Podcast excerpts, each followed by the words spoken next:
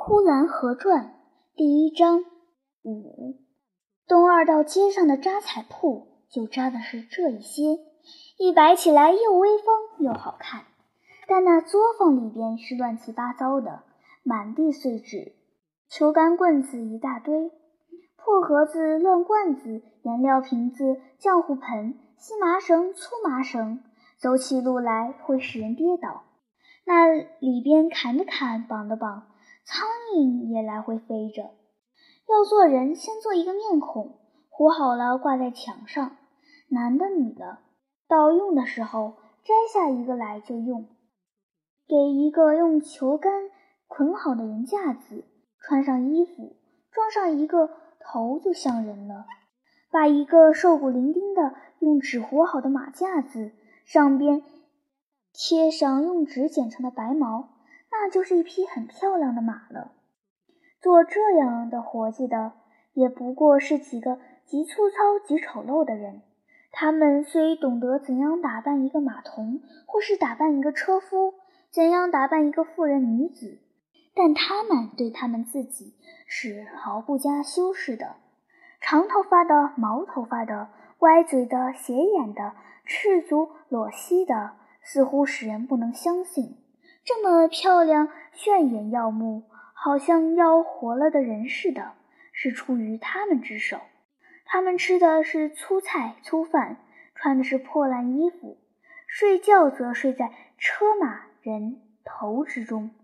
他们这种生活似乎也是很苦的，但是一天一天过去，也就糊里糊涂的过去了，也就随着春夏秋冬。脱下单衣去，穿起棉衣来的过去了。生老病死都没有什么表示，生了就任其自然的长去，长大就长大，长不大也就算了。老老了也没有什么关系，眼花了就不看，耳聋了就不听，牙掉了就整吞，走不动了就瘫着，这有什么办法？谁老谁活该。病，人吃五谷杂粮，谁不生病呢？死，这回可是悲哀的事情了。父亲死了，儿子哭；儿子死了，母亲哭；哥哥死了，一家全哭；嫂子死了，他的娘家人来哭。哭了一朝或是三日，就总得到城外去挖一个坑，把这人埋起来。埋了之后，那活着的仍旧得回家照旧的过日子，该吃饭吃饭，该睡觉睡觉。外人绝对看不出来是他家已经没有了父亲，或是失掉了哥哥。就连他们自己，也不是关起门来每天哭上一场。他们心中的悲哀，也不过是随着当地的风俗，大流逢年过节到坟上去观望一回。二月过清明，家家户户都提着香火去上坟。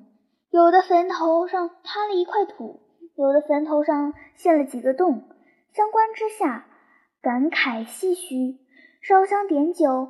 若有近亲的人，如子女、父母之类，往往且哭上一场。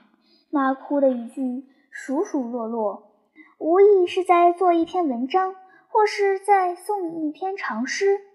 歌颂完了之后，站起来拍拍屁股上的土，也就随着上坟的人回城的大流回城里去了。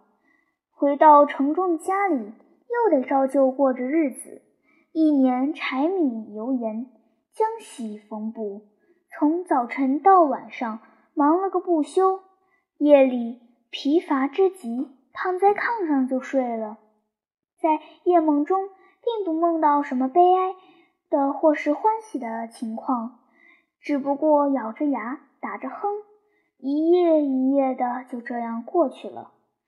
假若有人问他们人生是为了什么，他们并不会茫然无所对答的，他们会直截了当的、不假思索的说了出来：人活着是为了吃饭穿衣。再问他人死了呢，他们会说。人死了就完了，所以没有人看见过做扎彩匠的活着的时候为他自己糊一座阴宅。大概他不怎么相信阴间。假如有了阴间，到那时候他再开扎彩铺，怕是又要租人家的房子了。